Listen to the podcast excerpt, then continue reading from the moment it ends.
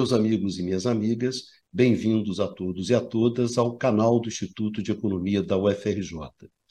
Eu sou Ronaldo Bicário e esse é o Curto Circuito, um programa do Grupo de Economia da Energia que discute as grandes questões do setor elétrico aqui e no mundo.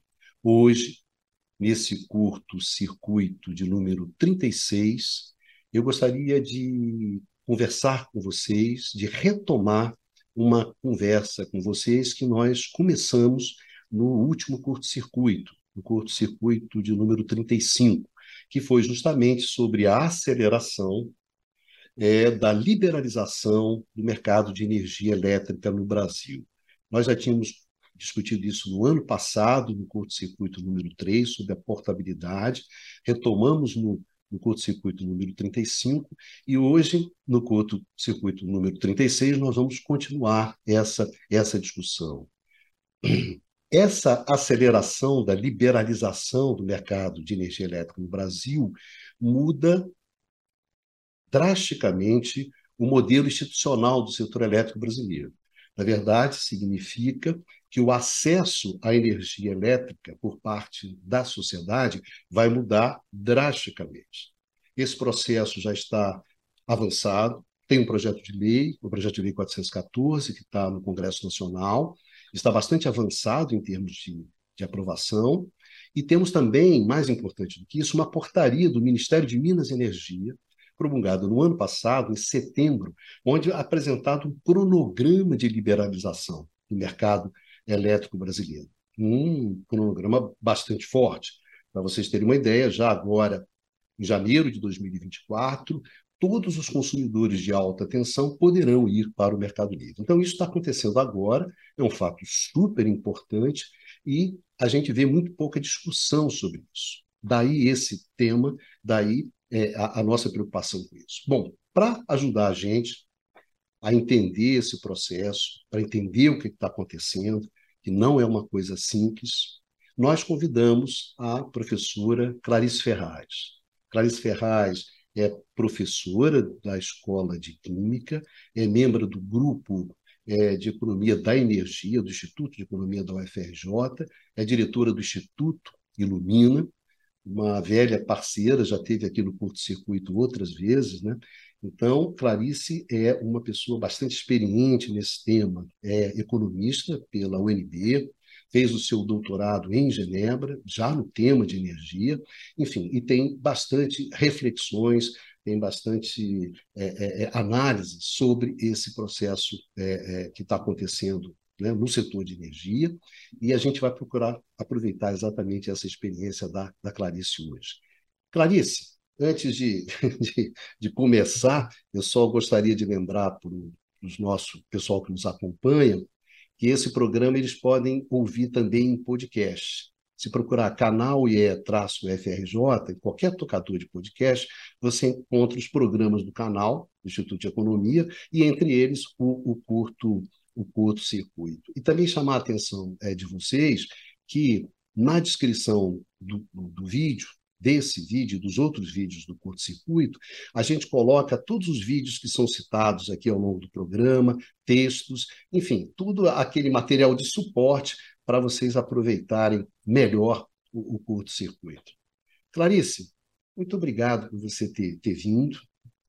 E eu gostaria já de começar colocando você na roda, nessa nossa conversa aqui, né? Uma conversa que a gente sempre tem né, há muitos anos, uma conversa recorrente, continuada sobre esse tema. Acho que hoje a gente vai tentar fazer um pouco, né, para o pessoal, essas, essas, trazer para eles essas conversas que a gente sempre tem. Clarice, é, essa discussão sobre liberalização de mercado livre é uma discussão muito, muito forte nos anos 90. Ela é muito marcante nos anos 90. Uma discussão que a gente vem acompanhando quer dizer, eu há mais tempo do que você, você é mais jovem, desde então é essa, essa discussão. No entanto, essa discussão hoje, ela aparece, quando ela aparece na agenda do setor elétrico, ela aparece muito junta com a questão da transição energética. Na verdade, é uma discussão sobre a possibilidade de que a transição energética seja feita pelo mercado. Né? Essa é uma coisa muito forte. E aí você começa uma discussão muito difícil, muito sofisticada, complexa, pesada, quais seriam esses mecanismos é, de mercado que poderiam conduzir a transição energética, coisa de, alguma coisa desse tipo. Então, eu gostaria de começar por esse tema, para o pessoal sentir o tamanho da encrenca, né? do que, que a gente está falando quando a gente está falando sobre liberalização do mercado, mecanismos de preço, mecanismos de mercado. Então, você que acompanha muito essa, essa discussão e acompanha através de seminários internacionais e tudo mais, eu gostaria que você falasse um pouco para o pessoal da gente o tamanho da encrenca que é essa questão de discutir é, competição, concorrência, direito de escolha do consumidor, no contexto da transição energética que está acontecendo agora, né, no mundo todo. É. E aqui também, claro. É. Bom, antes de mais nada, é, dar é, minhas saudações para todo mundo que nos ouve e que acompanha o Curto Circuito, que eu realmente estou achando que é o melhor programa sobre o tema que existe atualmente. Né, que ajuda realmente a, a, a, formar né, e ajudar as pessoas a entenderem o que vem acontecendo. Então, sempre é uma alegria conversar com você. E aí, o curto-circuito, então, com esse público cada vez mais qualificado, a alegria ainda é maior. É, a gente vê, né, nessa tentativa de harmonização da pauta com a liberal, da liberalização com a transição, justamente como esse debate foi se tornando ideológico e como foram forçando a mão para não abandonar essa agenda de liberalização, quando o contexto do setor elétrico está se transformando radicalmente por essa revolução tecnológica. Porque eu acho o que a gente deve começar? Eu acho que num primeiro momento é tentar explicar, né? O que é a transição? Quais as necessidades de um setor elétrico, então, que, que visa justamente a transição energética, ou seja, que visa a descarbonização? Então, como é que a, a alteração possível da base de recursos e da base tecnológica desse setor vai afetar né, a integralidade de, do, do, do, sistema e como é que a gente garante que a gente vai continuar entregando eletricidade e que as pessoas vão continuar tendo acesso econômico também, né? A gente fala de segurança de abastecimento, como você muito bem colocou, é isso, é ter o acesso, é uma interligação física, então esse sistema tem que estar equilibrado, ele não pode colapsar fisicamente, e dois, a gente tem que ter uma tarifa acessível para que as pessoas continuem consumindo, para que a indústria continue funcionando. Quando eu estou falando, então, de transição, e a gente está falando dessa integração dessas tecnologias renováveis que são variáveis, intermitentes e que estão crescendo, né, correndo soltos justamente, né, porque se olha só para a geração e as novas oportunidades de negócio, em detrimento de um olhar de planejamento, de um olhar sistêmico que sempre existiu no Brasil.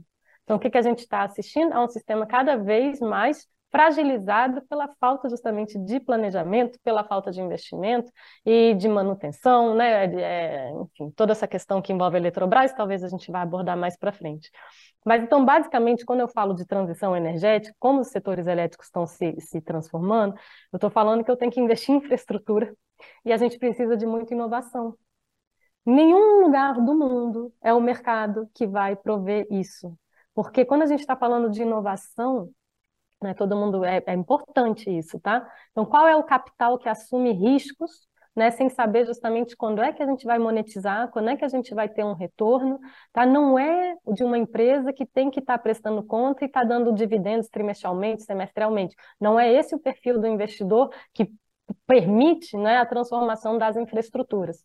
Então, o que a gente vê e aí eu acho assim engraçado e chama atenção de novo para essa questão ideológica, porque quando era né, a discussão dos anos 90, vamos liberalizar, olhem a experiência internacional, se ressaltava muito isso, olhem a experiência internacional. Por que não olhamos agora? Porque justamente o que está acontecendo nos países, né, por aí afora, é por necessidade e não tem ninguém querendo né, uma estatização, ao contrário, né, são grandes interesses, grandes corporações, mas é por uma necessidade de garantia de segurança de abastecimento, né, da obviedade da necessidade da transformação da infraestrutura e de investimento em inovação, quer dizer, o Estado tem que entrar mais, porque é do Estado que vem esse tipo de financiamento, que topa esse tipo de risco e que faz justamente isso aqui, né, que é para atender os interesses da sociedade. A liberalização, ela não conversa com essa agenda. E aí aqui no Brasil estão forçando isso. Né? E, e, e, ninguém mais fala de experiência internacional.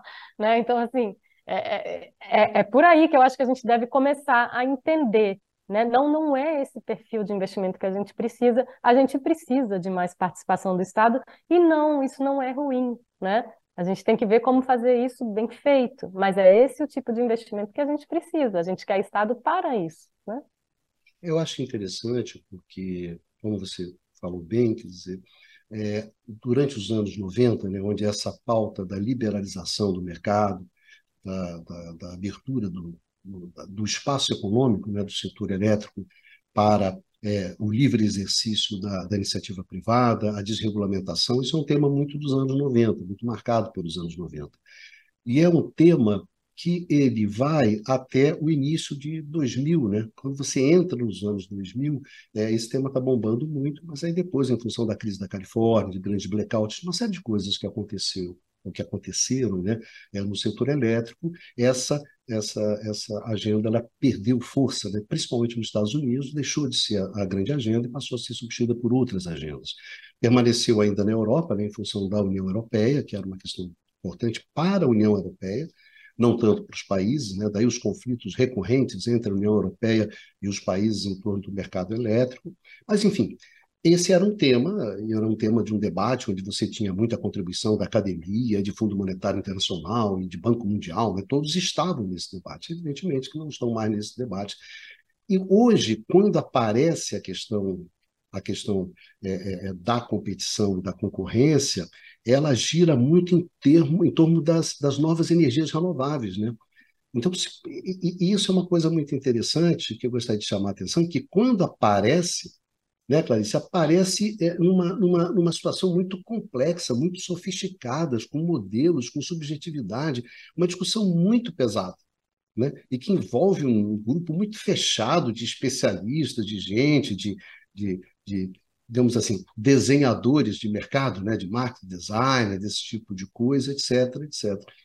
E, principalmente, eu a, a, aparece assim com uma grande dose de subjetividade, né, Clarice? De, assim, de, de, um empoderamento dos reguladores, um, abandonamento, um abandono de políticas públicas e, de, e de da, da, política energética em prol de uma solução cercada de tecnicalidade. Né? Eu gostaria que você falasse um pouco é sobre isso, né? a dificuldade de você ter mecanismos de mercado que orientem a transição energética. Como, como essa, essa convivência é extremamente complexa e difícil, não tem nada, nada, nada de fácil. É, eu, eu acho uma coisa, eu estava pensando nisso agora mesmo, enquanto a gente está falando.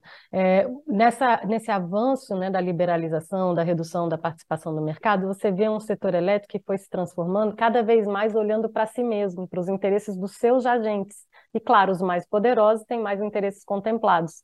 Né? Então, o setor elétrico ele passa, ao longo dessa transformação, ele perde né, a sua função de pilar, né, de provedor da energia de que que vai mover as atividades econômicas, o fator justamente que vai dar competitividade para a indústria, que vai trazer qualidade de vida para as pessoas ao entregar uma eletricidade de qualidade e com preço bom. Agora não, a gente está pensando como é que eu faço dinheiro dentro desse novo espaço econômico que foi criado, que são os mercados de eletricidade, sem olhar para justamente quem está consumindo essa eletricidade. Né? E que eletricidade justamente não é uma mercadoria como outro qualquer. A gente vê quando tem um blackout a situação, como é que fica, né? A paralisação das atividades, os custos incorridos, né? Segurança, vida ou morte, né? Pessoas que são desligadas, acidentes, tá? Então eu, é, é, é isso também que vai acontecendo, não? Então você deixa de pensar mesmo a estrutura do Estado e vamos dizer o que, que sustenta a economia, como é que a gente toca esse país, e, e, e, é muito grave, porque o Brasil, né, nessa nossa condição aqui subalterna que a gente tem, apesar disso, a gente sempre teve controle da nossa energia. Né? A gente teve abundância de óleo e gás atra através da Petrobras e de eletricidade através da Eletrobras. A gente está entrando nessa nova era de sérios desafios tecnológicos, sem ter justamente os braços operacionais necessários. Tá? Então, assim, eu acho que o que vem por aí, se não for revertido e se não haver, houver um planejamento muito sério, pensando em como isso vai evoluir, eu, eu, eu temo pelo futuro mesmo do Brasil e de todo mundo que vive aqui. Né? É, existe uma pauta, uma pauta onde a competição ela está dentro dessa pauta, né?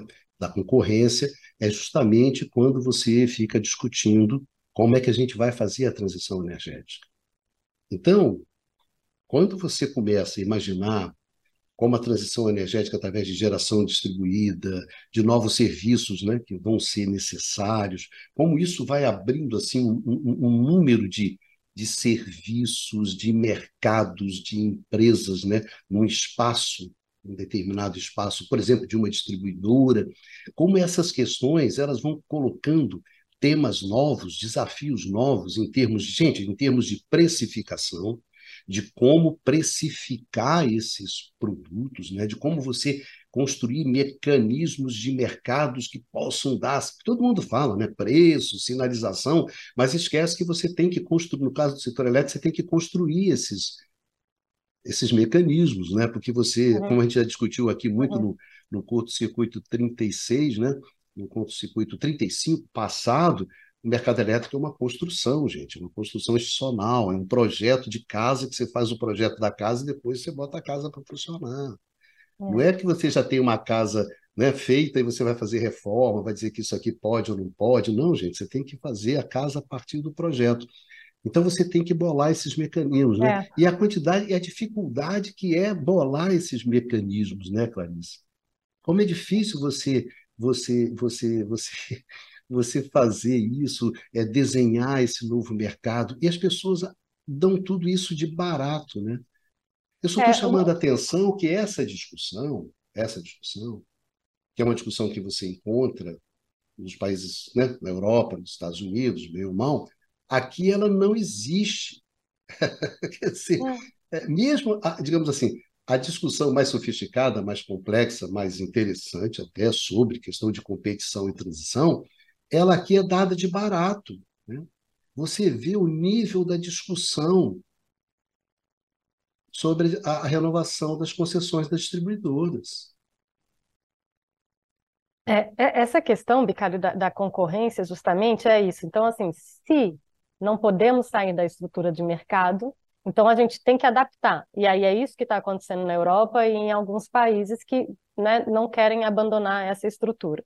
E aí, por que, que a gente tem que adaptar? Porque justamente as especificidades, né, as características das fontes trazem novas necessidades para o sistema também. Então, não basta mais eu dizer, ah, eu quero geração. Você quer que tipo de geração? Você quer uma geração que você controla? Você quer uma geração durante meia hora enquanto o teu vento sumiu? Ou durante três dias? Porque ninguém sabe quanto é a duração de um evento né, que pode alterar a, a, uma geração de uma eólica.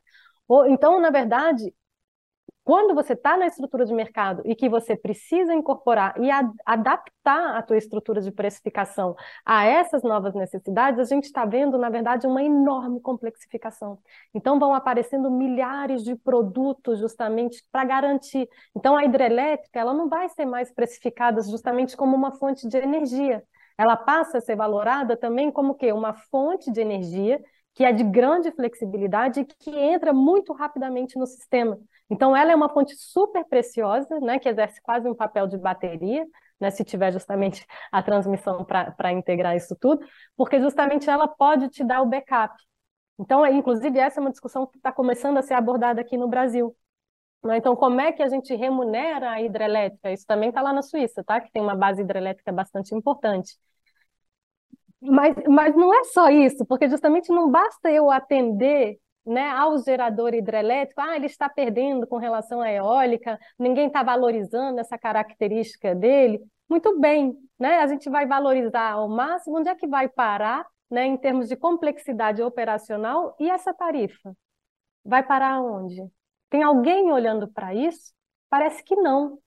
Né? Parece que não. E, na verdade, é bastante difícil você integrar essas fontes, porque não basta você só aumentar a geração, como está acontecendo aqui no Brasil, quando você não tem, de forma concomitante, né, um sistema que se adapta a esse avanço desse tipo de geração, que ainda é mais difícil. Então, em paralelo a esse aumento de geração intermitente, invariável, complexo, eu tenho que entrar com um backup que possa acompanhar. Eu tenho que ter rede que possa permitir que essa eletricidade possa aqui se encaixar no sistema de forma a fazer as complementaridades necessárias e otimizar esse sistema. É isso aqui que a gente está buscando. Então, na verdade, quando você vê operacionalmente e está preocupado com a eficiência do, do, recurso, da utilização do recurso energético, com o equilíbrio né, do clima e tudo isso, como é que eu minimizo o impacto, como é que eu faço isso da melhor maneira possível, da maneira mais limpa possível, você fala, nossa, a gente precisa de muita complementaridade, a gente precisa de muita coordenação, e daí todo esse debate em torno da flexibilidade dos sistemas elétricos. Então, quando a gente fala a gente precisa de mais flexibilidade, eu estou dentro de uma estrutura de mercado, começa a surgir justamente qual é a melhor forma de precificar, de valorar e remunerar essa flexibilidade. Mas eu acho que está se esquecendo de observar, e basta olhar para isso, né? Porque aí, se a gente remunera isso realmente como uma bateria, qual é o impacto disso na tarifa final? O que, que acontece com a indústria de um país que faz isso? O que, que acontece com a população? Vai ficar recebendo subvenção para poder ligar três tomadas? Não é? Então, está faltando esse olhar aí da segurança de abastecimento, sobretudo da segurança de acesso econômico. Tá? Então, na... e aí, Bicalho, como toda essa discussão dos anos 90, e que também há um apagamento agora, o que, que a gente discutia muito naquela época? Os custos de transação. Não é? Quanto mais compartimentado, quanto mais a gente eu tiver para controlar Quanto mais gente eu tiver para regular, quanto mais tarifa, quanto mais tipo de produto diferente a gente tem, tudo isso fica mais difícil e mais complexo num mundo que fisicamente está muito mais complexo e difícil de ser trabalhado tanto pela característica da geração, como pela característica da demanda, que é super afetada pelos eventos climáticos. Então, a gente tem que fazer planejamento para o setor elétrico, não pode correr solto. E aí, esse é o pessoal do mercado, né? cada um assume seu risco, a gente vai avançar, vamos aproveitar as oportunidades. Aqui não dá, e aqui isso dá problema. Né? Isso aqui complexifica um setor que a gente está tentando justamente acomodar, integrar para trazer segurança, para trazer estabilidade. É o contrário da pauta necessária para operar e para trazer segurança de operação mesmo para esse sistema elétrico eu acho equivocado. Então, por que, que a gente não pode dar, assim como a gente lá nos anos 90, né?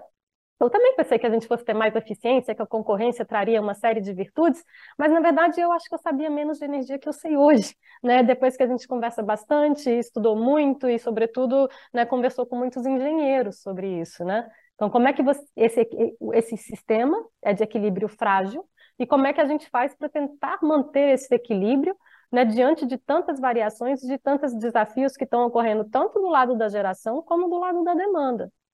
Então, vamos tentar fazer a coisa da forma mais simples possível ou vamos empurrar para frente, como está sendo feito, vamos botar novos produtos, novos serviços, aumentar o custo de transação, aumentar a incerteza. Se cada agente tem essa liberdade né, que está sendo aí colocada como uma coisa boa, né? Como é que eu vou coordenar as liberdades desses agentes todos? Como é que eu sei que esses desejos né, vão, vão, vão se encontrar para justamente produzir aquilo que eu acho que deveria ser o necessário, que eu acho que você também, como você colocou, não, não interessa né, o que está sendo discutido. A gente que trabalha com energia, a gente quer segurança de abastecimento e quer preço. Né? Eu acho, é porque as pessoas esquecem que você vai continuar operando dentro de um sistema e, portanto, com uma interdependência muito grande. Ninguém vai sair do sistema. Se, se a gente tivesse uma bateria chinesa, um custo muito pequeno, que a gente teria geraria eólico, solar e guardaria nessa maravilhosa dessa dessa bateria, é, tudo bem, você podia sair do sistema, cada um para o seu cada um, né? Cada um com o seu cada um, você não precisava ter dependência, nada. Então a complexidade desapareceria. Sei lá, você compraria uma super bateria, uma super pilha no supermercado e isso, isso significaria energia para você. Ponto. Mas não é assim, a rede vai continuar existindo. Você precisa da rede para fazer o backup. Você não conseguiu ainda encontrar, ninguém provou ainda que é, você implodir a rede, cada um com o seu cada um, é a solução econômica melhor. Não tem ninguém que, que diga isso. Então, você vai continuar pendurado na rede, você vai continuar tendo uma interdependência muito forte, você vai precisar de muita coordenação para incorporar todos esses serviços e tudo mais, enfim. Só que agora, como você falou, com esse, essa explosão de serviços, empresas, né, de, de, de, isso aumenta terrivelmente a complexidade do sistema. Então, o que, que a gente observa? que a gente observa é um caminho que é muito ruim, que é um caminho assim, vai surgindo novos serviços, novos serviços, e você vai tentando regular, né? Você vai tentando desenhar o mercado correndo atrás, e vão surgindo novos mercados, novos mercados. Então era como se cada vez você tivesse que no quebra-cabeça desenhar uma nova peça, né? Porque as pessoas, gente, montar um mercado no setor elétrico não é você juntar as peças, não. Você tem que desenhar as peças, você tem que criar as peças. Então, cada vez vai criando mais peças, mais peças, mais mercados, mais mercados, mais mecanismos, e isso você fica numa coisa que você não acaba. E aí que eu acho que você abre o espaço por uma coisa que eu acho muito ruim, que é a subjetividade. Uma subjetividade, mas transvestida, fantasiada, é, de, de, de, tecnicalidade. Porque a subjetividade, gente, vai ser subjetiva. A gente não sabe, olha só, a gente não tem uma base técnica definida. Não tem uma base técnica que seja um padrão. Bom, padrão tecnológico é esse aqui, é assim que a gente faz. Não tem. Isso está rolando, tá? ainda para ser definido. A gente não tem um padrão econômico. Não tem um padrão que diz assim, ó, a precificação vai ser feita assim né? E nós vamos financiar isso assim. Não tem. Não tem assim um padrão organizacional. Uma empresa elétrica hoje no mundo é isso. O pessoal acha que é um monte de coisa. Sobre isso, todo mundo acha um monte. Mas você não tem um padrão, você não tem convergência. Você não tem uma coisa estabelecida como deve ser uma empresa elétrica, como se organiza a cadeia produtiva e como se regula, então, gente. Não tem base técnica, não tem base econômica fazer organização. Você vai me convencer que você tem uma base regulatória? É ridículo isso, ridículo. Isso é o quê? É o regulador dizendo que a subjetividade dele é melhor do que todo mundo. E quando ele faz isso, ele fala assim: eu sou técnico, a discussão tem que ser técnica, a discussão não pode ser no Congresso, não pode ser na sociedade. Não, eu é que, eu é que, né? Eu é que, que defino como vai ser. Ou seja, então ele, ele é, o regulador esconde todos os interesses em torno dessa falsa subjetividade. Eu acho que isso é uma das piores coisas, Clarice. É o surgimento dessa subjetividade qualificada, técnica, dos iluminados, dos especialistas. O que é um especialista no setor elétrico hoje? É um cara que não sabe porra nenhuma sobre o futuro e o que, é que vai acontecer, cara. Isso se ele for um especialista honesto, né? E se ele disser que sabe, ele não é honesto. Né? Então, eu acho que os especialistas honestos vivem essa angústia de não saber. Mas eu acho que isso tem que ser explicitado e as apostas que vão ser feitas, elas devem ser feitas politicamente, né, Thais? No âmbito da política. Com certeza, Bicalho. E, é, e se trata realmente do, do, do desenho né, do, de um setor elétrico que justamente cumpra o que está dito na Constituição né, que a gente tem que garantir essa segurança aí de abastecimento e a gente tem que, tem que prover as condições necessárias né, para ter uma vida digna aqui para todos. E a solução da bateria individual, que mesmo se fosse barata, não é uma solução. Eu acho que a gente também se escamoteia muito nessa discussão qual é o primeiro drive né, da gente estar tá saindo desse padrão e mudando a nossa base tecnológica é a necessidade de descarbonização, é a urgência de tentar evitar um colapso. E aí o colapso não é só climático. Então vamos dizer, ah, eu consigo descarbonizar, mas se você destruir metade do, da chapada diamantina, como está sendo falado, né, desmatando várias regiões, né, aí quando com desmatamento, o que, que eu provoco? Uma redução da capacidade de absorção das emissões. Né? Eu provoco o quê? Uma mudança do uso do solo. Eu vou alterar o fluxo da água. Então, isso é tudo muito grave, são outros pontos de ruptura. O planeta está enfrentando nove pontos de ruptura. E aí não é só o clima, não. Então, se essa descarbonização estiver sendo feita, continuar sendo feita como está sendo agora, quer dizer, alimentada por energia fóssil, né, e não olhando para os outros pontos de não retorno, ela, é, ela, é, ela, ela é prejudicial, tá? Ela acelera justamente o caminho para o colapso, ela não vai ter servido para nada, ao contrário, tá certo? É tudo muito equivocado, a gente não vê uma redução efetiva de emissões, a gente não vê nada disso acontecendo. Então, não é, é essa conversa também de liberalização que força né, essa visão, né, cada um por si, né, cada um seus riscos, sua inteligência, que vai saber escolher o melhor contrato, e não, Né? E, e isso, na verdade, é, é, é, realmente um equívoco completo quando a gente está falando do setor elétrico, porque é sistema, não é cada um por si. O que um faz impacta no outro, porque impacta o sistema. Então é errado falar disso. Né? Então, o que a gente sabe, e aí agora pegando a tua questão sobre a precificação e que a gente não tem a padronização, nem a base técnica definida, a gente não tem mesmo, não. A gente não está sabendo precificar essas coisas, mas a gente sabe que do jeito que o mercado precifica hoje, a gente já sabe que não pode ser. E aqui no Brasil se ignora também essa questão. Como é que a gente precifica aqui no Brasil a eletricidade, a parte da geração? Porque se omite né, toda a parte de rede, os serviços necessários, até quanto custa a regulação, justamente. Né? Então, a geração ela vai é por ordem, né, é pelo custo marginal. Tudo bem quando eu tinha um combustível, tá certo? Tudo bem quando eu tenho algumas fontes assim que tem um padrão, né, uma certa padrão de operacional. Por hidrelétrico ainda nem sempre se encaixa perfeito. Mas para as renováveis a gente sabe que não funciona. Porque a gente tem, sobretudo, momentos onde a gente tem um excesso de geração, a gente está vendo as curvas, a gente está vendo as curvas de preço dos mercados internacionais, e elas estão ficando, quando tem um excesso, esse preço ele vai para zero, esse preço pode se tornar negativo, porque você não tem onde colocar essa geração, tá certo? E aí, no contrário, quando você tem um excedente, né? Perdão, isso é quando a gente tem um excedente, então, né, isso vai para zero ou um preço negativo. Contrário, quando a gente estiver num momento de escassez, se não tiver um preço teto, ele vai para infinito. Então, não, não dá sinal de preço a precificação por custo marginal quando eu tenho um sistema com a participação muito grande de energias renováveis variáveis. A gente não sabe quando isso vai para zero, quando isso vai para negativo e quando isso vai explodir. Então, isso traz um grau de imprevisibilidade e de instabilidade do nível da tarifa que é extremamente prejudicial e, e, e vamos dizer, que traz problema de segurança. Eu, eu insisto realmente nisso né? Porque é, é isso também, é a questão do preço. Então a gente não sabe exatamente qual é o modelo de precificação, tem muita gente apostando justamente em novos produtos e essas coisas todas, mas por quê? Porque a gente sabe que a precificação pelo custo marginal não dá sinal de preço para encaixar de maneira adequada e para remunerar o investimento nas fontes renováveis e nem de forma sistêmica na tarifa em geral, tá?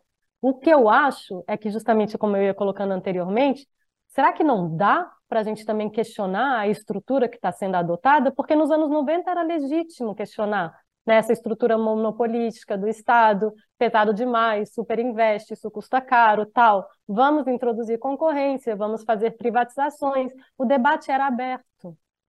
Cada um defendia o seu ponto de vista. Agora o debate não é aberto. Por que não se discute? Será que a gente não dá um, um, um passo para trás enquanto a gente não tem essa precificação, enquanto a gente não está sabendo fazer isso de forma né, em que a gente remunere, que a gente consiga realmente atrair investimento no sistema inteiro, né, e de forma justamente e com um controle sobre a tarifa no final, será que não é melhor a gente voltar a certas estruturas? Teve um debate super profundo agora na França sobre isso. Um dos maiores especialistas que tem no mundo, Jacques Percebois, ele chama atenção para isso.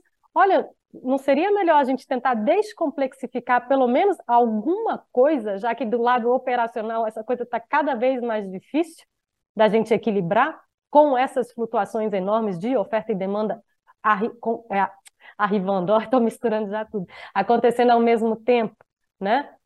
Pelos mesmos eventos. Então, assim, a mudança do clima vai justamente fazer com que eu tenha um excesso ou uma escassez justamente daquela energia renovável e vai afetar a demanda na hora. Se for uma onda de calor, todo mundo vai ligar ar-condicionado, né? Então, e aí? E o sistema já está tensionado, as redes vão dissipar mais calor ainda. Então, como é que a gente operacionaliza isso? Será que pelo menos na questão da remuneração não seria legítimo a gente pensar numa outra estrutura?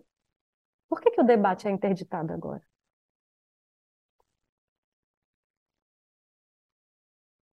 Eu acho, Clarice, que o que acontece é, é interessante é o seguinte, é, com a experiência desde os anos 90, dessa discussão sobre a liberalização do mercado, sobre o desenho de mercado, a gente sempre soube que essa, a, a, a construção de mercados elétricos é, é, um processo bastante complexo e difícil.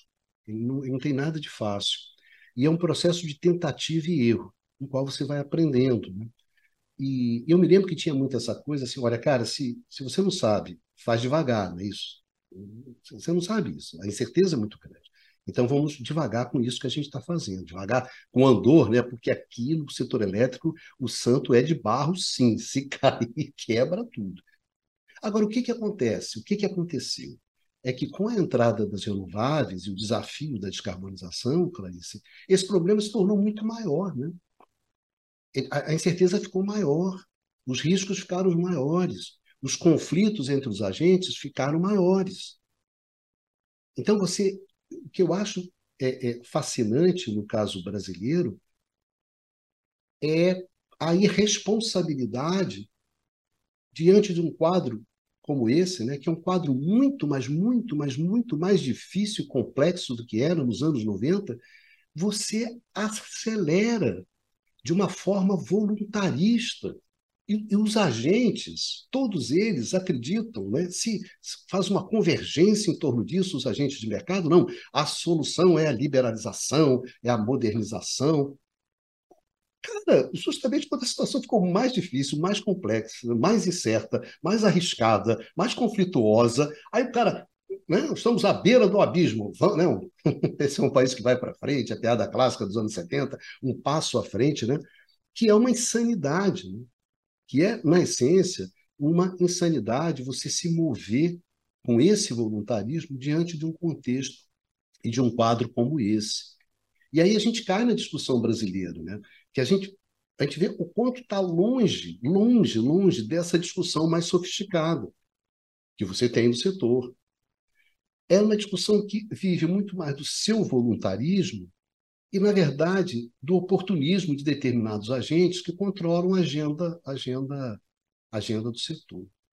A gente está num nível de debate tão ruim, tão ruim, que hoje eu estava vendo um comentário, hoje nós estamos gravando no dia 15 de agosto, né? ontem teve um, um blackout, né? um apagão, e... Foi, foi hoje, Bicalho, hoje de foi manhã. Foi hoje, né? Foi de manhã, tem razão, hoje de manhã, oito e meia da manhã, né? Na verdade, de hoje, dia 15. Aí você ouve, né? Aí eu vi uma... Né, a Miriam Litão, né, que é uma jornalista importante, falando que o problema é que o Brasil depende né, das linhas de transmissão, de transporte. A gente depende muito das linhas de transmissão, alguma coisa desse tipo. Aí você ouve essa coisa, se você pensa assim, olha, aqui, me desculpe, tem dois duas dificuldades de, de, de entendimento da, da dona Mília. Né? A primeira dela é a natureza do setor elétrico brasileiro, que tem todo ele interligado para que a gente possa otimizar os nossos reservatórios e explorar ao máximo, ao máximo, as economias de escala, de escopo, de diversidade, que essa integração permite. Por isso que nós somos interconectados da maneira que nós somos, transportamos energias nas distâncias que nós transportamos é a interligação, é a otimização do sistema, que permite que a gente tenha uma energia mais barata. Essa é uma questão. E outra ignorância é que uma das questões para enfrentar um tema que a Clarice levantou, que é da, da intermitência, é construir sistemas robustos, sistemas de transformação, né, de transmissão que cubram grandes áreas. Então, me desculpe, mas achar que o nosso problema é esse é de uma ignorância profunda em relação ao que é o setor elétrico brasileiro e o que é a agenda do setor elétrico no mundo, né? E isso uma economista super importante, uma economista, né? uma jornalista que fala, televisão é. importante, etc.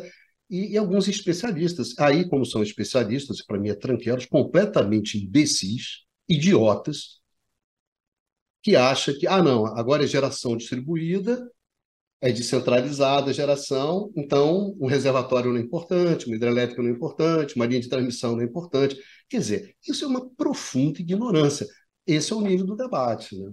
E é, é, é, nesse nível é. de debate que a gente entra na discussão da liberalização do mercado. É, e, e, isso é gravíssimo, né? Quer dizer, uma jornalista super importante sendo pautada por pessoas com pouco conhecimento ou mesmo querendo manipular o que ela vai dizer né? E ela, e ela comprando isso e divulgando, e ela realmente tem, né? Ela, ela tem uma importância muito grande, então o que ela fala é muito importante. Então, o, o perigo mesmo de jornalistas estarem sendo pautados por pessoas com conhecimento muito limitado. Gente, eu chamo atenção só para dois eventos. O que, que teria sido do Brasil sem esse sistema interligado durante a crise do ano passado?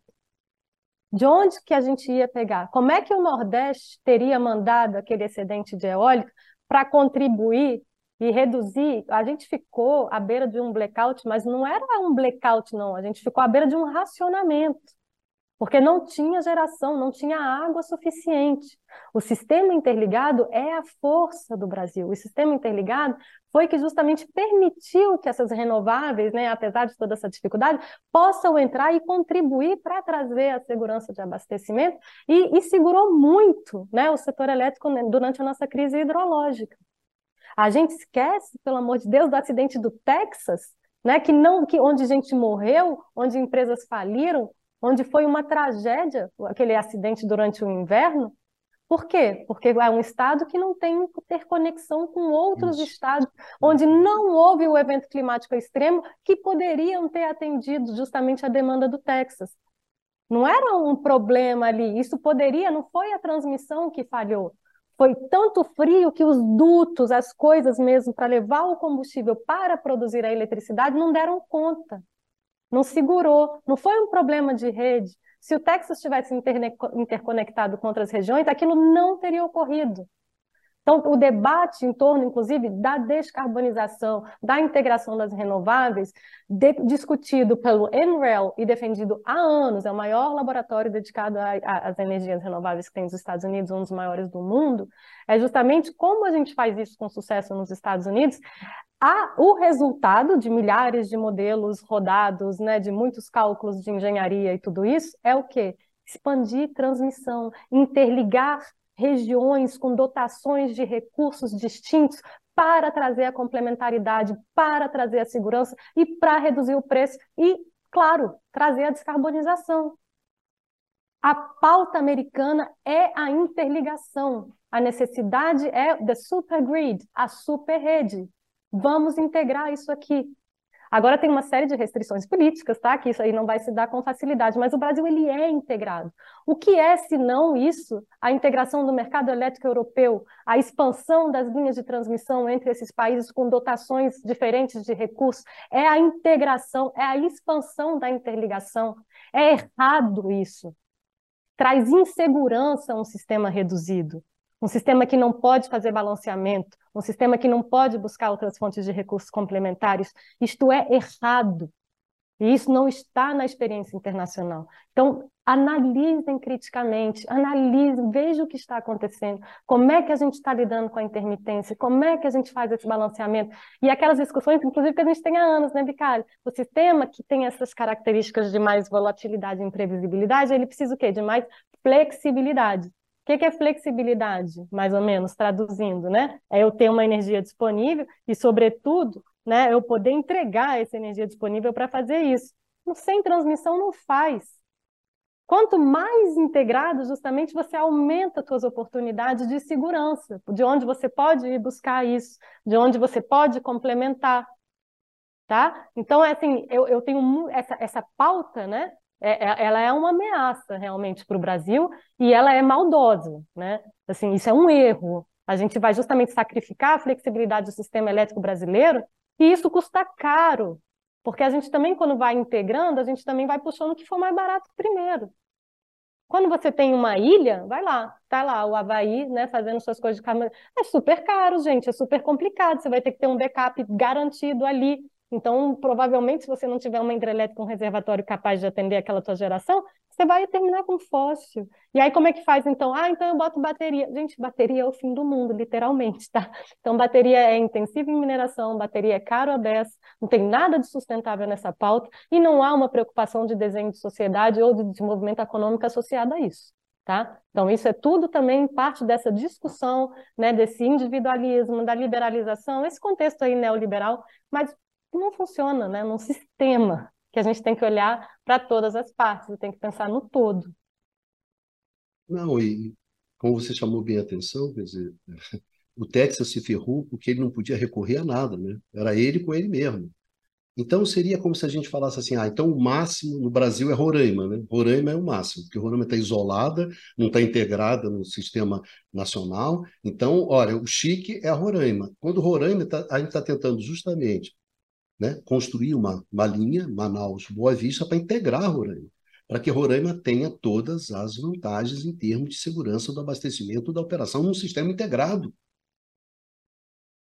Gente, isso é uma decisão do setor elétrico dos anos 60. Dos anos 60. Quando você tem o grande blackout de Nova York, que um pequeno acidente lá na, no Canadá apagou toda a, a, a costa leste americana, a solução não é, não, vamos ficar mais separados. Não, vamos, vamos reunir mais. Vamos reunir mais para quê? Para que justamente a escala, o escopo, a diversidade nos dê mais segurança. Isso é dos anos 60. E não, ah, não, vamos separar, vamos virar tudo Roraima, tudo Texas. Pelo amor de Deus, como é que, como é que você pode definir e acredita uma idiotice hoje, dessa? É. Isso já era uma coisa idiota antes, em função do, do setor elétrico tradicional. pouco, né? É. Agora que você precisa de diversidade, e parou de ventar. Poxa, se eu tenho um sistema que cobre grandes áreas, algum lugar está ventando, algum lugar eu posso trazer essa energia. E eu estou ventando agora, mas aqui na minha religião ninguém precisa de energia. Mas alguém, algum lugar, alguém está precisando. Então, é, é essa a lógica da diversidade, a lógica do sistema. E mesmo quando você fala em concorrência, meu amigo, você tem que ter liquidez. E liquidez significa a capacidade de mover a energia para onde ela for preciso. E aqui o preço ficou caro, caro, caro, caro, então eu trago energia de fora para fazer esse preço abaixar. Isso é básico. Básico, Exato. mesmo em termos de competição e de concorrência. Pelo amor de Deus. Aí as pessoas vão falar: ah, o nosso problema é. Pelo, além do mais, cá para nós, Clarice, se existe uma atividade dentro do setor elétrico brasileiro hoje que é mamão com açúcar, é sem dúvida a transmissão, né? Que tem garantia leilão, garantia de receita, de remuneração. Então, o nosso problema, gente, não é a transmissão, não é isso, Clarice? não é a nossa integração, né? A É. transmissão, a falta de manutenção que a Eletrobras, né, não trouxe nesses anos todos aí que ela vem sendo desmantelada para ser privatizada. Então, sim, nosso sistema, apesar desse desenho super robusto e do melhor que tem no mundo, né, de poder ligar com a lidar com a diversidade geográfica, com os diferentes recursos e tudo isso, ele, ele realmente está sendo fragilizado, tá? Estruturalmente, de modo algum. Isso é a nossa força. Isso é o que sai nos relatórios internacionais, como colocando o, o setor elétrico brasileiro realmente como um dos mais flexíveis do mundo, portanto, potencialmente um, um, um possível líder dessa descarbonização. Porque justamente aqui tem jogo, e esse jogo ele é dado pela transmissão. E aí, voltando para aquela questão do NREL, justamente, é muito mais barato e muito mais sustentável você tirar uma linha do que você sair construindo planta, do que quer que seja, né, instalando o excesso de capacidade instalada, né, que justamente é alimentado por uma cadeia de suprimentos que é essencialmente fóssil, tá? Então, esses tratores, esses, tudo isso, gente, isso está sendo montado com energia fóssil. Esse grande crescimento das energias renováveis aumenta o consumo de energia fóssil. A gente tem que ir mais devagar com a dor, como a gente fala, né? Então, assim, e lembrando que tem outros problemas acontecendo, tá? Não só é a questão das emissões, não. E que, inclusive, a gente está aumentando as emissões ao aumentar o consumo de energia fóssil. Então, na verdade, a transmissão, ela é mais barata. Te traz segurança nos dois aspectos, tanto na questão física, de te dar, né, poder te trazer mais fontes de backup para te equilibrar e tudo isso, né? E tanto na questão do preço. Está tudo modelado. Então, assim, quem está pautando isso de outra forma, e eu vi isso, teve uma manchete hoje que eu li dizendo por que um, só teve um estado que escapou, colocando como se fosse uma força de Roraima. Gente, pergunta para esse pessoal aí, ao longo dos anos, quanto custa a tarifa deles, qual é o nível da qualidade do serviço que tem lá em Roraima, se eles não estão aí fazendo anos e anos lutando para que chegue uma linha lá para trazer uma, uma, uma eletricidade interligada e trazer segurança e di- diminuir o preço. Um sistema que é altamente subvencionado, altamente poluente. Roraima não é exemplo para nada. Né? É, é- é justamente o ponto fraco. E daí, justamente, a, a, a intenção do presidente de tentar fazerem construir finalmente essa linha para interligar. Porque quem não está interligado está perdendo, está sendo prejudicado. Né? Você está fechado, Victor. Está fechado. O cara que fica fora da festa, É, aí acontece algum problema na festa, né? Alguma, olha, o canapé não veio bem, a cerveja não ficou tão gelada como eu queria. Aí falou, não, feliz foi você que ficou fora da festa e não tomou a cerveja eu tomei que não estava tão gelada e tão boa quanto eu queria. Quer dizer, pelo amor de Deus, quer dizer, é, isso, isso é uma bobagem. Mas, Clarice, é justamente dentro desse contexto, dentro desse contexto de transição, desse contexto dos desafios do setor elétrico brasileiro, é que você resolve acelerar a liberalização do mercado. E você chega para o consumidor e fala assim: consumidor, você vai ser muito feliz. Você vai ser muito feliz porque você vai poder escolher de quem que você vai poder comprar a energia elétrica. Assim como você escolhe quem vai ser o seu operador né, da telefonia da telefonia, da sua telefonia celular, você vai poder também escolher qual vai ser a comercializadora de quem você vai comprar a, energia elétrica. E aí você vai comprar energia elétrica muito mais barata, porque vai ter competição, vai ter concorrência, Aí o cara ouve e fala assim: é legal, né? Acho que é razoável. O cara chega para mim e fala isso, né? Aquela coisa do lugar comum, etc, etc. Você fala: ah, não, é bacana, né? Gostei desse negócio, gostei desse cara. Eu vou poder escolher, então vai ter competição, concorrência, eu vou poder. Gente, o problema é que a energia elétrica não é uma mercadoria como outra qualquer. E, e, o setor elétrico não é um setor como outro qualquer, e o mercado elétrico não é um mercado como outro qualquer. Então, ele tem especificidades. Aí você fala para mim assim: a competição é muito melhor do que o monopólio, né? É, tem competição, tem concorrência e o monopólio é ruim. Aí você fala, cara, mas acontece que durante 100 anos, quem entregou energia barata para a sociedade no mundo inteiro foi o monopólio. Uhum. Não foi competição, concorrência. Porque era em função das especificidades que continuam valendo dentro do setor. Uhum. Introduzir competição e concorrência é uma coisa muito difícil e sem garantia de sucesso. É por isso que eu não tenho a menor dúvida que a maioria dos setores elétricos do mundo e dos mercados elétricos do mundo, eles são monopolistas.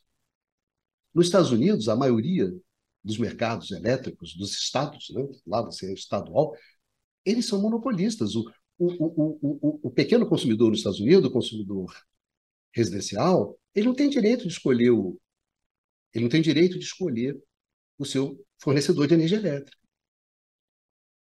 Tá certo? Em mais de 30 dos 50 estados, ele não tem essa escolha. Por quê? Porque os Estados Unidos é um país atrasado, vocês sabem, não é um país desenvolvido, não é um país, é um país não, muito atrasado. Volta para o Texas, Bicalho. O que, que adiantou a liberdade? É, é. Entendeu? Não, por quê? Porque o jogo é jogado no lambari pescado, são condições objetivas do, né, de cada setor, de cada instituição, de cada, de cada situação. A história não é singela dessa maneira. E a gente, né, Clarice, a gente vai para uma mudança dessa radical, gente, a gente está falando em cinco anos. Agora, no início de 2024, vão todos os consumidores de alta tensão, tá certo? Em 2024. Em 2026, vão os primeiros consumidores de baixa tensão. Em 2028, é daqui a cinco anos, todos os consumidores residenciais e todos os consumidores rurais, que somados dá 82 milhões de unidades consumidoras em cinco anos. Nós vamos fazer essa transformação radical em cinco anos. E os caras não sabem o que fazem com a distribuidora. Não sabem como é que cobra tarifa de, de comunidade. E você quer fazer uma mudança radical e você chega para as pessoas e fala assim: Olha, você vai ser, vai comprar energia mais barato, tudo, a sua vida vai melhorar, você vai ter muito mais acesso à energia. Isso é falso. É, é falso. falso. É falso, é mentira. Porque a possibilidade desse consumidor, desse consumidor residencial, desse consumidor chegar daqui a cinco anos no Mercado Livre e ter acesso a uma energia barata, são os brincalhões. Uhum. Esse cara não tem poder de mercado, ele vai ser o último que vai chegar na festa. Aí você, isso é de uma desonestidade com as pessoas, uma desonestidade. Eu ouvi uma cafajestada que estava escrito no, no, no jornal, onde o cara dizia assim que o consumidor pobre da tarifa da tarifa social, ele devia largar a tarifa social e comprar energia no mercado livre, que ele ia comprar mais barato. Ou seja, só no Brasil que o mercado resolve o problema da pobreza energética. Quer dizer, não tem nenhum lugar onde alguém vai defender uma, uma, uma coisa dessa. O cara bota lá, porque agora, cara, não tem debate. Cola qualquer coisa, Clarice. Cola a questão da transmissão, cola todos nós seremos felizes, e eu comercializador, sou o cara que vou comprar energia, vou vender, eu vou ser o cara mais feliz, né? claro, eu vou ser mais feliz. É. Enfim, essa é o debate. O debate hoje está exatamente nesse nível. E esse problema? E o problema disso? O problema daquilo outro? Como é que ficam as distribuidoras? Como é que fica o custo? Os custos irrecuperáveis? É, como é que fica o risco hidrológico? Como é que fica a oferta? Como é que... Não, tudo vai para depois. Tudo é acertado depois, tudo é definido. Ah, não, vai ter uma coisa mágica, mágica, né? Chamada, ah, vamos separar o lastro da energia. Aí você fala, o que é o lastro, separar lastro de energia? Fica tranquilo, eu também não sei o que é. Estou 50 anos nessa porra e também não sei que merda que é esse negócio de separar o lastro da energia. Não sei bem o que é lastro. Não é lastro, não é capacidade, é, não é isso, não é aquilo outro. Entendeu? Mas tudo, ó, o lastro resolve. Tudo é nesse nível de discussão. Aí você acha, você está de sacanagem? Eu estou de sacanagem? Os caras estão de sacanagem. Eu não. Exatamente. E aí, de novo, né, é uma ignorância de várias coisas sobre as quais há uma experiência pregressa, né? Isso teve na Inglaterra, isso teve no Texas. Adianta você ter a liberdade de escolha entre quem vai te fornecer super cara energia? Não é você que vai conseguir baixar o preço. Como você disse, é um pequeno consumidor que não tem nenhum poder de mercado. E aí, justamente, o teu nível de tarifa nesses mercados abertos, quando você é livre de escolher quem vai te fornecer, você vai optar, tá? Você tem um menu, você é super livre, você tem várias opções, e você vai escolher o teu grau de risco. Mas as pessoas de menor baixa, né, de menor renda, o que, que elas fazem? Vão pegar a tarifa mais barata. A tarifa mais barata, ela expõe o consumidor final a justamente as flutuações de preço de mercado. Então, na verdade, são os mais expostos, são os que são menos, é os que têm, né, são os mais vulneráveis. Na Inglaterra, na primeira vez, é, teve que entrar o regulador, porque os contratos eram tão lesivos, tão sem vergonha, né, para o pequeno consumidor, que, que o regulador entrou num primeiro momento justamente havia uma maior preocupação com, com os consumidores nesse primeiro momento da estruturação desses mercados abertos. Então, não, peraí, porque o pequeno consumidor ele não tem o conhecimento necessário para fazer essa escolha e talvez não tenha nem a renda, talvez ele até entenda, mas naquele momento ele não tem como pagar um pouco mais. Né? É uma restrição mesmo, que é, que é, que é uma espada né, na cabeça dessas pessoas. Mesma coisa foi o Texas, né? O pessoal estava falando né, de que que adiantou e que várias pessoas não tinham entendido quando tinham justamente assinado, né, seus contratos, seus engajamentos, né, livremente, escolhendo de qual distribuidora iria, né, chegar a eletricidade que eles vão consumir, o, eles não entenderam o nível de risco aqueles, ao qual eles estavam expostos. Né? Eu me lembro até hoje, né, uma entrevista com um senhor que ele pagava entre 70 e 80 dólares, né, a conta dele e, e, e isso explode, né? E, a, quer dizer, 70, 80 dólares, era, era o preço do megawatt-hora, mas isso, o teto era 9 mil dólares, uma coisa maluca. Então, essas pessoas não conseguiram pagar, né? As pessoas quebraram. Então, era uma pessoa que tinha, falou, eu usei todas as minhas economias, né, para cobrir os custos de um apagão que durou quatro a cinco dias e quebra a pessoa para o resto da vida. Então, não, o pequeno consumidor, ele não tem o nível de informação. Se tem uma coisa que a gente estuda aqui nesse setor, é a simetria de informação também. Porque é um setor hipertécnico, hipercomplexo, e as pessoas não conseguem justamente, e talvez não seja para entender mesmo. Tem que ter é um regulador que zele por todos, não só pelos agentes, grandes agentes, com seus interesses corporativos. O regulador que falha gravemente no Brasil e falha há anos, né, não olha né? Quando você tinha um ex-diretor da ANEL que falava, conversamos com todos os agentes, vê lá quem foi que falou com ele. Aí era o representante da distribuidora, o cara da geração de uma tecnologia X, a outra de uma tecnologia X, enfim. Então, não é isso. Aqui não está equilibrado esse jogo da regulação e não tem ninguém olhando para isso. Então, liberdade de escolha é um embaçamento, é, um, é, um, é, é o canto da sereia aí né, que, que é para enganar mesmo as pessoas, porque esta liberdade de escolha não reduziu o nível médio das tarifas, ao contrário, pessoas foram extremamente lesadas, inclusive pessoas super vulneráveis. Né? E isso, no final das contas, se a gente estiver expondo uma população justamente de tarifa social e tudo isso, o preço dessa tarifa social vai explodir. Né? Quanto vai custar essa tarifa?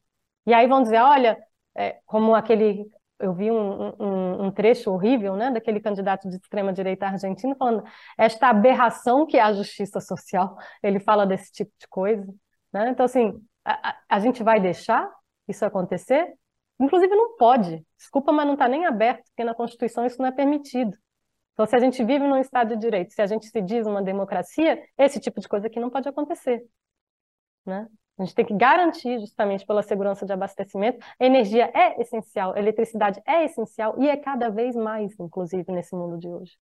Tá? Então, é errado. A liberalização não garante. O teu direito de escolha, na verdade, está praticamente assegurando, na verdade, é, é, você pode escolher aí quem é que vai, quem é que vai te ferrar, né? Na hora que tiver uma primeira restrição, uma primeira é, escassez de eletricidade porque esse pessoal é segurado, né? Então é a comercializadora, é o banco que está securitizando tudo isso, e o consumidor final vai pagar a conta lá no final.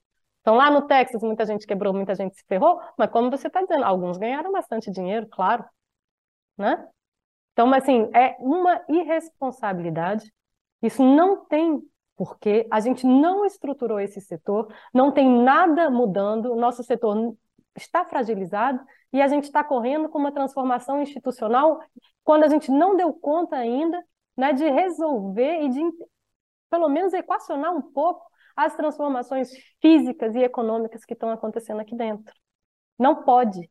Né? O setor elétrico é instituição e é uma parte física aqui também. A gente não equilibrou isso aqui, está falando de mexer em tudo ao mesmo tempo. E num país né, de uma população miserável, num país que se desindustrializa, isso é, é realmente bastante equivocado, muito irresponsável. Não, Clarice, tem algumas coisas que a gente aprendeu, né? Aprendeu vendo essas, essas transformações de mercado nos últimos 40 anos. É, você vai ter uma tarifa barata se você tiver alguma fonte de custo barato. Se você tem uma fonte de redução de custo, aí você abaixa a tarifa. No caso americano, olha, eu tenho gás, né? tenho bastante gás, gás não convencional, convencional, então teve uma, uma, abundância de oferta de gás não convencional. Vamos passar a gerar eletricidade a partir desse gás abundante e barato. O que, que acontece com a tarifa? A tarifa cai. Tudo bem. Tá certo? Agora, por exemplo, você vê o caso francês é maravilhoso, né? Onde é que está a energia barata francesa? É a energia do nuclear. Então, a EDF tinha que transferir energia barata dela, EDF, que era a empresa estatal francesa, para os seus competidores, para que eles pudessem vender energia barata. Qual? Aquela energia do nuclear estatal francês. Quando a Thatcher entra, o setor elétrico usava carvão inglês, um carvão ruim e caro. A Tati é bom. Aí o setor elétrico pôde importar carvão importado, importar o carvão, né? Que era mais barato, de qualidade melhor. Teve que enfiar o cacete lá nos mineiros, né? Que estão todos aqueles filmes maravilhosos lá do Ken Loach falando sobre a destruição da classe operária inglesa. Isso para baixar o preço da eletricidade, né? você sentir o tamanho da trolha. Então, a questão que se coloca é o seguinte: não é competição, não é concorrência. Quando você saiu da pandemia em 2021, lembra, o mercado de gás deu uma porrada para cima, a tarifa elétrica europeia em 2021, antes da guerra, já tinha explodido. Não é competição, meu amigo. É... São fatores objetivos. O que, que reduz custo, o que, que não reduz custos. É, e, e, o pior que sempre acontece, como a Clarice chamou atenção, é na cacetada, né, Clarice? Quando sobe violentamente, aí você gera. Tá, poxa, a Europa foi um Deus nos acuda em 2021, em primeiro lugar, em função né, da, da, da, da crise do gás, e depois em função da guerra. Como é que você gerencia isso dentro de mecanismo de mercado? Abandona tudo quanto é mecanismo de mercado e dá subsídio, corta isso e corta aquilo. E só para terminar, Clarice, o Mercado Livre brasileiro tinha energia barata. Os caras veem, né? olha a energia, olha quanto é que o cara do Mercado Livre paga, o consumidor livre paga. Olha quanto o consumidor cativo das distribuidoras paga. É muito mais. É claro que, né? Porque o cara do Mercado Livre, cara, ele vive na sobra, na sombra. no mamão com açúcar, a energia secundária, quando você tem uma hidrologia super favorável, chove, tem energia pra caramba, o preço baixo, quem que fica com isso? O cara do Mercado Livre. E quando você tem crise hídrica, dá aquela cacetada, o cara não paga nem a, nem a, nem a bandeira, cara. Esse cara, ele não, ele não tem o menor compromisso com a, com a, Ele não paga encargos. Ele tem uma série de subsídios, onde estão subsídios para energias renováveis, inclusive, vai parar uhum. nesse cara, tá certo? Ele não é o responsável pela expansão, pelo investimento, isso não cai na costa dele. Aí ele fala assim: olha só como eu pago pouco. Aí o máximo da picaretagem, que eu acho, que é o máximo da picaretagem, é fazer essa comparação. Olha só, eu pago 10, você paga 40. Mas você acha o quê? Quando eu chegar nesse mercado eu vou pagar o 10? Não. Porque se o mercado vai ser livre para todo mundo, cara, essa conta vai ter que ser rearrumada. E na hora que rearrumar, cara, não vai ficar no dezinho, cara. É. E os caras terem cara de pau de falar, olha só o preço aqui, olha só o preço aqui. É, mas no dia que ficar tudo igual, mano, dessa teta aqui acaba. É. Então, e quem aí, defende cara... isso? Quem defende isso é o comercializador, porque ele claro. pouco importa o preço, cara. Ele compra e vende. É disso que ele vive. De comercialização para ele, entendeu? Então, se o preço está caro aqui, mas ele está comprando e vendendo, porque energia elétrica, meu amigo, não é um bem como outro qualquer. O cara tem que comprar. E lembrando que muitas vezes eles erram e quebram também, né? Que essa, essa claro. prepotência do comercializador. E eu acho também, Bicalho, tem mais uma contradição aí dentro, né? Que esses mesmos defensores do mercado livre são as pessoas que querem que o Estado seja mínimo e, e, e defendem a austeridade fiscal. Ora, né? Qual foi a maior fonte né, de gasto e de déficit, né, de, de problemas fiscais na Europa, justamente, mesmo antes da guerra? A subvenção às tarifas de eletricidade. Então, se você realmente está preocupado com a austeridade fiscal, se você realmente quer que o Estado controle seus gastos, é melhor você defender um sistema elétrico que funcione e que promova justamente uma fonte real de redução de custos e de tarifa.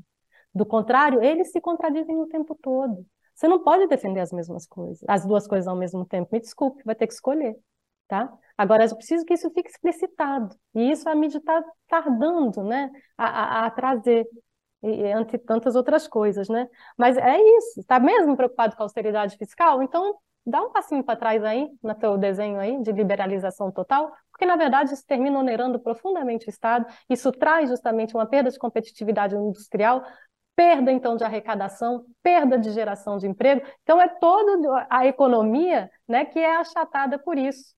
E isso prejudica, né, todos os teus dados aí macroeconômicos, né, com quais você estaria tão preocupado. Não faz sentido nenhum um setor elétrico com finalidade em si mesmo. Ele traz profundas distorções e ele desequilibra as contas públicas. Então, quem defende a austeridade, quem está preocupado com o gasto de Estado, tem que olhar um pouco com mais atenção para o setor de eletricidade aqui. Porque senão está dando um tiro no pé. Está se contradizendo né? e está fazendo, enfim, está né? Tá, tá, tá se mostrando ignorante. Né? Vamos Mas... evoluir nesse debate. Mas, Clarice, agora que nós já estamos aqui conversando, encaminhando aqui para o final nessa né, nossa conversa, que, que na verdade sintetiza um pouco essa nossa questão, essa o que está colocado para nós, que é o seguinte, inclusive essa questão que você colocou. Qual é a questão histórica? Eu acho isso importante ter claro. Qual é a questão histórica colocada para o setor elétrico?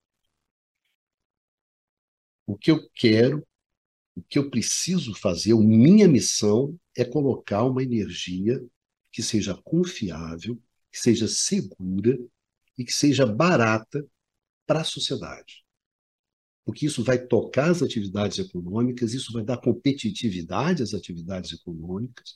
Não existe atividade econômica sem energia, então esse insumo é crucial para o desenvolvimento econômico e para o conforto da sociedade, para o conforto das pessoas. Então, esse é o meu objetivo. Meu objetivo sempre era a preocupação com isso, com a segurança energética, a segurança do abastecimento, em dar acesso à energia para a sociedade. Era essa a preocupação. O que a gente observa, como você falou, é o seguinte: olha, energia não é barata. Então, como energia deixou de ser uma coisa barata, eu não sei quando é que energia deixou de ser uma coisa barata, mas energia deixou de ser uma coisa barata, e o importante é que a gente cobre um preço da energia que remunere a gente do setor. E que isso me dê uma rentabilidade, que isso me dê lucro, que isso me dê margem, que isso me dê fluxo de caixa, para que eu possa pagar os dividendos dos meus acionistas, para que eu possa pagar os meus diretores e os meus uh, né, executivos. Então, o meu objetivo é gerar caixa. O meu, meu objetivo no setor elétrico é ganhar grana. É essa a questão fundamental que a gente está falando aqui. Como é que eu ganho grana nesse negócio? Mas se as pessoas vão ter acesso ou se não vão ter acesso, se você vai ter segurança do abastecimento ou não vai ter, isso não tem importância porra nenhuma, entendeu? A questão é como é que eu faço grana. Então, a questão que eu acho que é básica era que esse espaço econômico, que era o setor elétrico, como era considerado, olha, isso aqui não é uma mercadoria como outra qualquer, ele é essencial para a sociedade, esse setor, esse mercado não é um mercado como outro qualquer, ele é um mercado excepcional, né? a, a intensidade, a interdependência, a complexidade é muito grande, então, para eu, a partir desse mercado esquisitão, garantir uma energia, um insumo que é importante para todo mundo, eu vou regular isso a presença do Estado, ou vou atuar diretamente, ou vou regular esse nosso cliente para os Estados Unidos. Esse espaço aqui, cara, não é para você ganhar dinheiro, para você fazer a festa. Você vai ganhar dinheiro, mas com limite, com restrição. E que limite é esse? É a garantia do abastecimento, que é isso que eu estou importando.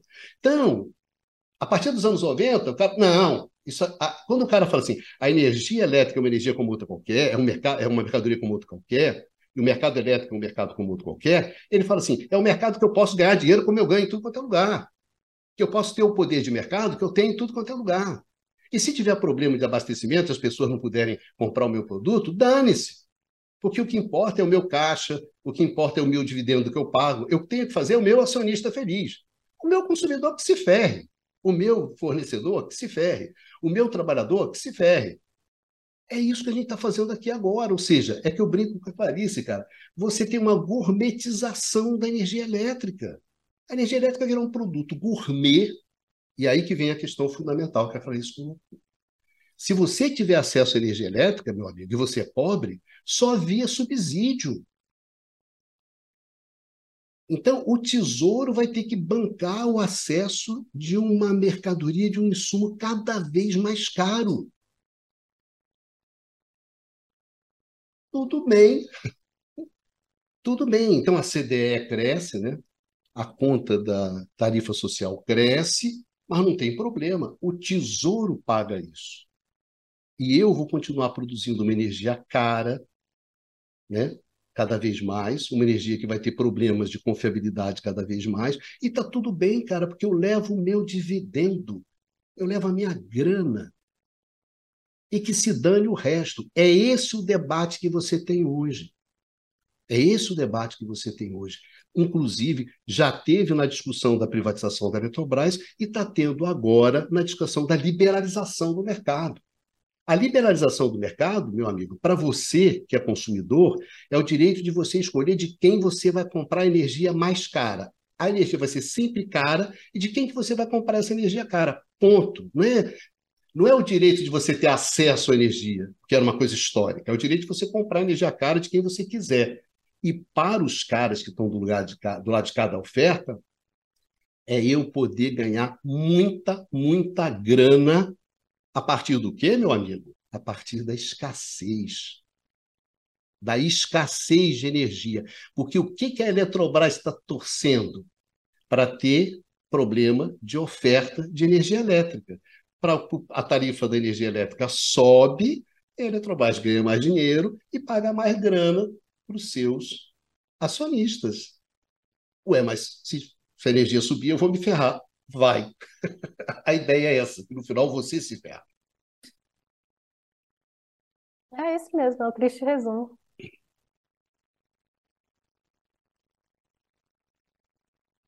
É duro, né, Claricinha? É. Clarice, a gente conversou aqui, essa é apenas uma, uma das tantas conversas que a gente tem, né, Clarice? Isso aqui, eu sempre falo, quer dizer, é, é, nessas, mais do que uma entrevista, né? Entre eu e a Clarice é, é uma, é uma conversa. Não? Gente, a gente conversa, conversa nas aulas, conversa nos seminários, né? conversa quando a gente faz os artigos da gente, então a gente está sempre conversando. E eu aprendo muito com Clarice. Eu sempre devo a Clarice esse, o fato de ter me chamado a atenção que essa questão da transição energética mudaria drasticamente o setor elétrico. Eu era muito marcado pela discussão dos anos 90, né? onde o debate era um debate institucional, né? era, era arrumar o jogo de outra maneira, na verdade, uma questão que tinha uma forte dimensão ideológica, política, de interesses econômicos. Clarice falou: não, Ronaldo, transição é diferente, vai mudar a base técnica e vai mudar completamente o setor. Isso, isso eu devo a Clarice. A Clarice foi quem me chamou a atenção sobre isso. Seria eternamente grato por essa oh. chamada de atenção. E sem contar que ela acompanha esses debates internacionais, né, pesados. Clarice é capaz de assistir, meu Deus, três, quatro horas de um debate americano sobre transmissão. Sobre a transmissão. eu confesso que eu não tenho mais Não, idade. e talvez, Bicalho, só para finalizar, né? Realmente, em setembro do ano passado, gente, eu estava lá justamente na Europa, eu estava em Bruxelas, estava tendo justamente um encontro pequeno, né, de especialistas mesmo sobre esse tema, sobretudo gente super pró-mercados e tudo isso, mas a particularidade é que estava sendo patrocinado pela EDF, que estava em curso de estatização, né, de reestatização. Então, assim, e, e, você tinha gente, né, na, na plateia, né, eu tive a chance de ter ao meu lado uma pessoa que trabalhava na União Europeia, e era ali, naquele momento, que estava saindo justamente o pacote, né, do que, que a Europa ia permitir aos Estados-membros é, dar como subvenção e tal, né, a guerra ali já tinha começado. E como é que isso vai... E essa pessoa, ela se vira para mim, a gente já tinha conversado na hora do café, e ela fala assim, eu não posso falar nome, tá? Mas assim, a pessoa vai e ela fala assim, mas eu não sei se sou eu, tinha sido também da nossa área, economista de energia e tudo isso, mas está me chocando o grau de desconexão da realidade esse debate aqui sobre esses mercados. O que, que vocês estão falando? Sendo que a gente está aqui né, numa maior dificuldade para garantir aquilo que é essencial, que é a segurança de abastecimento. Essa discussão se descola né, dos principais objetivos, né, que é realmente o que, importa. Importa a segurança de abastecimento, gente. A gente se estruturou em cima desse recurso. Como é que a gente, a gente ainda se eletrifica cada vez mais? Então, eu queria só colocar esse parênteses e não posso também deixar de agradecer publicamente esse mega elogio, que para mim é uma honra. Imagina, Bicalho, é, a gente cresce junto, né? E se eu pude também te ensinar alguma coisa, fico até é, fico muito, muito contente, fico muito orgulhosa, talvez, de mim mesma, né? E, e, é assim que a gente deve continuar, então, porque também aprendo muito com você e aprendo muito também com todos os nossos colegas né, engenheiros. A gente está precisando equacionar essa operação, a gente está precisando equacionar fisicamente isso aqui. E aí, do nosso lado, né, nós economistas, mais estudiosos das instituições e das estruturas institucionais desse setor, o que a gente pode tentar colaborar é com esse entendimento trazer talvez um pouco ajudar nessa busca por segurança, né, e preço e oferta na segurança mesmo, no sentido de como é que a gente tenta facilitar isso aqui. Como é que então seria uma forma mais simples de estruturar isso aqui? Como é que a gente pode então trazer aquele capital necessário, né, os recursos necessários para a transição, que estão ligados à, à inovação, que estão ligados à transformação de infraestrutura. E é isso que a gente está tentando fazer aqui, eu e você, ao longo de algum tempo já, né, Bicalho? E, e é só isso, né? Não vamos sair nessa corrida maluca para frente, né, complexificando, trazendo mais custo de transação, trazendo mais dificuldade operacional, porque já está muito difícil, né? Porque a tarifa já está elevada porque o sistema já está desequilibrado, tem excesso de geração, não está tendo encaixando na curva de carga, transmissão não é barato, transmissão não é a coisa mais fácil de fazer tão pouco. Bateria é um absurdo. Então, vamos falar, né? Vamos tentar simplificar, vamos tentar ajudar, né? E não talvez trazer mais dificuldade, mais tecnicalidade para poder encaixar uma carteirada, poder vender um projeto, poder vender uma solução. Né? A discussão é muito séria é realmente o futuro do Brasil em jogo. Tem que entender que o Brasil está perdendo né, a seu, sua base. Eu estou muito preocupada mesmo. Espero que esse governo tome alguma atitude, né, como, como anunciou que faria, porque do contrário é isso. É o Brasil com todas as suas dificuldades, né, na, ocupando o seu lugarzinho aí de colônia, como sempre, né, e, e, e sem ter uma base energética. Então, é grave. eu não sei como a gente lida com isso, né? Vamos esperar aí para ver se a gente tem pelo menos o debate, como a gente teve nos anos 90, a liberdade de debater, né, antes da liberdade de escolher. Né, talvez isso seja mais responsável. E agradeço enormemente, é sempre um prazer, né, todas as nossas conversas e poder falar com o seu público, então, maravilha.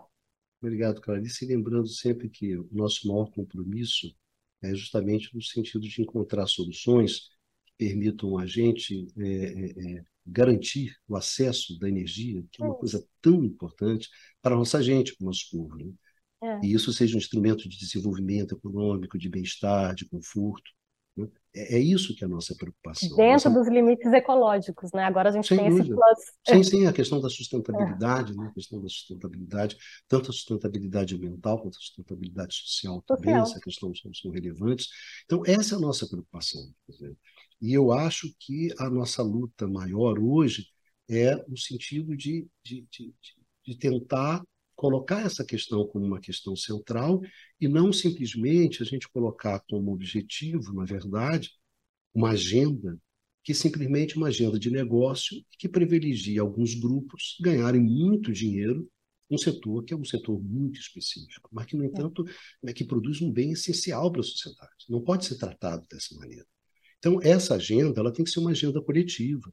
Ela tem uma agenda que está preocupada com a segurança do abastecimento, com a segurança energética, com acesso à energia. Essa deve ser a agenda, e não uma agenda de negócio para meia dúzia de espertalhões ganharem muito dinheiro.